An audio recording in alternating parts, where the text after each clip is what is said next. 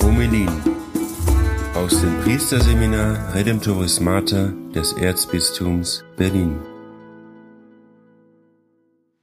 Es war ein Pharisäer namens Nikodemus, ein führender Mann unter den Juden. Der suchte Jesus bei Nacht auf und sagte zu ihm, Rabbi, wir wissen, dass du ein Lehrer bist, der von Gott gekommen ist. Denn niemand kann die Zeichen tun, die du tust, wenn nicht Gott mit ihm ist.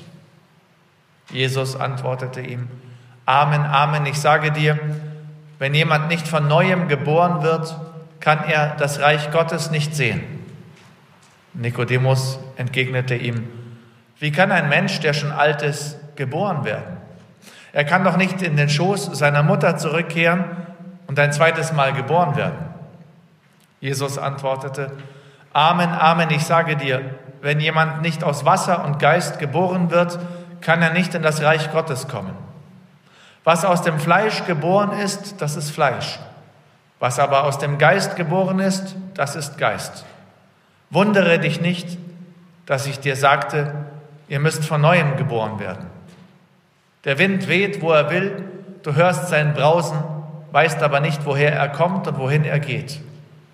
So ist es mit jedem, der aus dem Geist geboren ist. Und der Herr hilft uns mit dem Evangelium. Spannend, dieser Mensch Nikodemus, den nur das Johannesevangelium erwähnt. Man weiß nicht genau, warum die anderen Evangelisten ihn nicht erwähnen. Viele Exegeten meinen natürlich gleich, er erratet es, er ist eine erfundene Figur. Ja. Ähm, aber wahrscheinlich liegt es da einfach daran, dass ähm, Johannes der jüngste Evangelist ist und nach dem Jahre 70 geschrieben hat, also nach der Zerstörung von Jerusalem und dass Nikodemus ähm, tatsächlich äh, derjenige ist, den man auch in historischen Schriften gefunden hat, einer der drei reichsten Menschen Jerusalems. Und man wollte ihn vielleicht nicht erwähnen oder nicht kompromittieren oder seine Familie, könnte zum Beispiel sein. Ja? Ähm, dieser Nikodemus taucht ja so ein paar Mal auf, äh, zum Beispiel bei der äh, Grablegung Jesu. Ist interessant. Äh, wer legt Jesus ins Grab? Josef von Arimathea und Nikodemus. Die sind beide aus dem Hohen Rat und gehören zu den führenden Männern Jerusalems. Das ist spannend, weil die Apostel alle sind alle weg, da ist keiner mehr da. Und die legen den ins Grab. Ja, der Josef von Arimathea äh, spendiert sein frisches Grab, seinen Garten.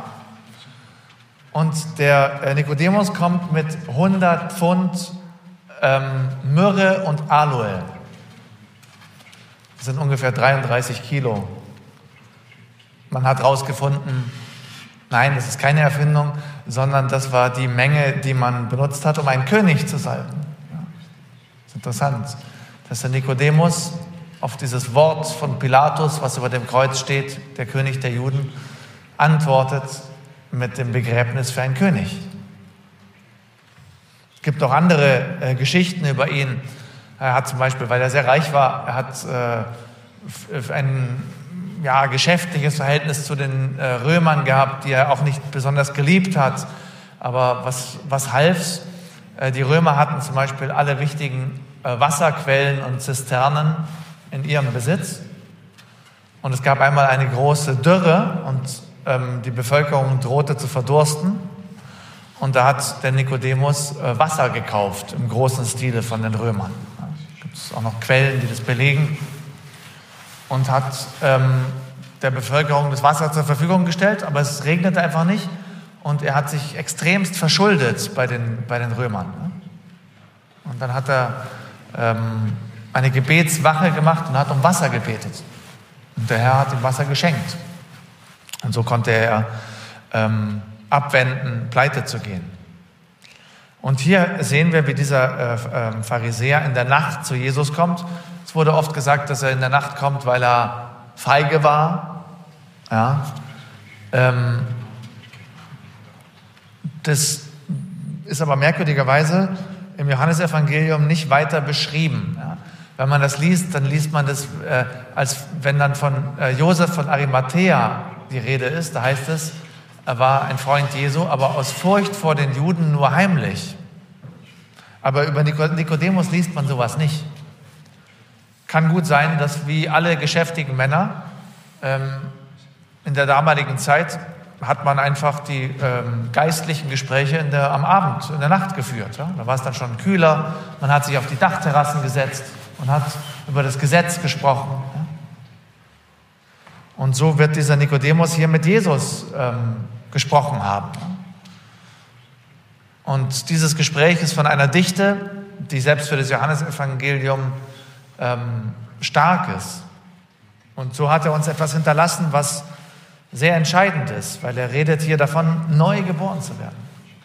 Ein Kind zu werden. Ohne Kind zu werden, können wir Gott nicht sehen, können wir nicht das ewige Leben haben, können wir nicht das erreichen, wofür wir gemacht sind.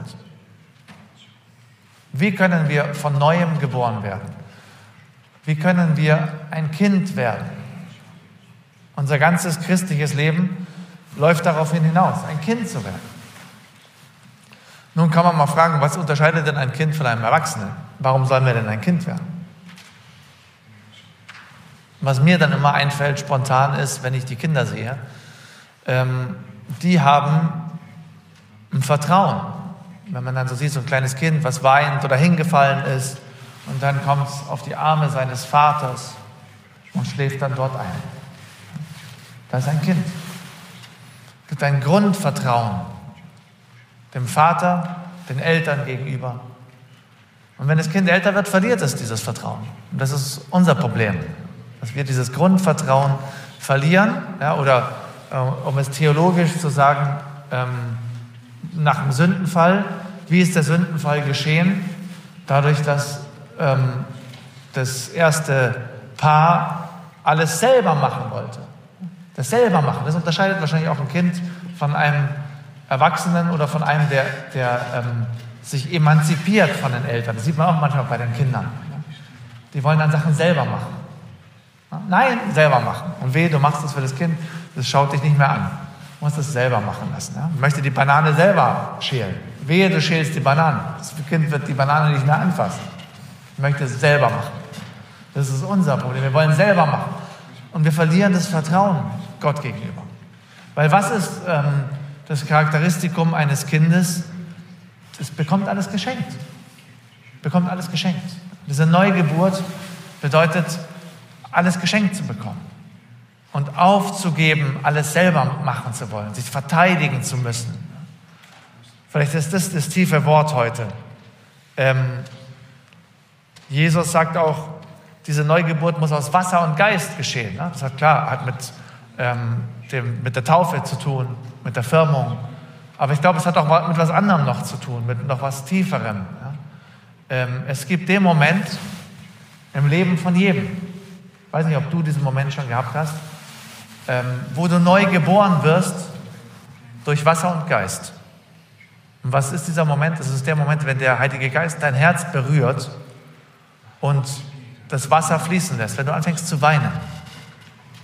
Ich weiß nicht, ob du diesen Moment schon gehabt hast, wo du aus tiefstem Herzen geweint hast, weil du dich gesehen hast, deine Sünden gesehen hast und den Vater gesehen hast und seine Liebe zu dir. Und das ist der Moment eines Neuanfangs, des Kindwerdens. Das hat mit, auch mit dem Geist zu tun, weil Jesus redet hier von diesem Gegensatz zwischen Fleisch und Geist. Fleisch, was alles für sich benutzen will, was alles selber machen will in einer gewissen Weise. Und der Geist, der weht, wo er will. Diese Neugeburt ist auch sehr interessant, hängt damit zusammen, dass man nicht mehr weiß, woher er kommt und wohin er geht.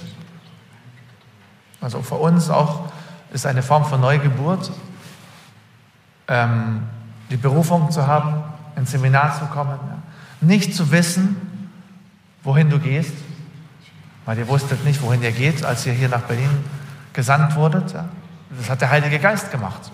Und auch jetzt, wer weiß, wer weiß, was dein Leben, was aus deinem Leben wird oder aus meinem. Wo werden wir hingehen? Was werden wir tun? Wir wissen es nicht. Aber es gibt eine Freiheit des Geistes. Und das ist ein, eine sehr schöne Sache. ich glaube, wir sind in einem Moment angelangt, wo ähm, wir ähm, nicht mehr aus Schemen und Schubladen leben können, sondern wo wir eine große Freiheit brauchen, eine Freiheit des Geistes, der uns sagt, wo wir hingehen sollen. Der, wie der Wind, der weht, man weiß nicht wohin. Es ist eine große Freiheit, die eine große Reife voraussetzt. Ja, ihr wisst, dass jede Kunst beginnt immer mit Schemata. Man hat Schemen. Du musst, wenn du Gitarre lernst, musst du Regeln befolgen. Und zwar ganz genau. Dein Gitarrenlehrer wird dir sagen, hey, du hältst die Finger falsch, das geht gar nicht, hier geht's nicht. Ja, und du bist manchmal so beschäftigt mit den ähm, äußeren Regeln, dass sich das Ganze nicht gut anhört. Das ist manchmal im Seminar auch so. Ja. Es gibt viele Regeln, man ist beschäftigt mit diesen ganzen Dingen, ja, von der Verhaltensetikette, wenn man sich benimmt, ist ganz eingenommen von diesen Dingen. Man denkt in diesen Schubladen. Aber es muss der Moment kommen, wo man frei wird. Der Gitarrenspieler, wenn er mal gut genug ist, braucht er die Regeln nicht mehr. Im Gegenteil, da kann er sogar manche Regeln sein lassen. Und er wird sich ganz auf den Klang konzentrieren. Und das ist auch auf das geistliche Leben übertragbar. Wir sind auch aufgefordert, ja, ähm, außerhalb von Schemen zu denken. Erst musst du, es ist wahr, du musst erst die Regeln lernen und die Schemen. Und dann kann man einen Schritt weitermachen. Aber dafür braucht man Geist und den Geist der Unterscheidung. Bitten wir den Herrn, dass er ähm, diesen Geist uns schenkt, dass er uns auch diese Freiheit des Geistes schenkt, die schön ist, weil das Leben soll in dieser Freiheit gelebt werden, nicht in irgendwelchen festgefahrenen äh, Strukturen, wo alles tot ist, sondern wo der Geist uns sagt, was richtig und falsch ist. Aber eben der Geist und nicht unser Fleisch. Und das ist ein großer Unterschied. Und dafür brauchen wir diesen Geist der Neugeburt, der auch heute hier wieder beginnt, weil wir sind noch in der Osterzeit. Das heißt, noch ähm, gibt es besondere Gnaden, die auch mit diesen Liturgien verbunden sind. Mit, mit Christus, der heute sich anwesend macht, der Herr über das ganze Universum und über unser Leben. Amen.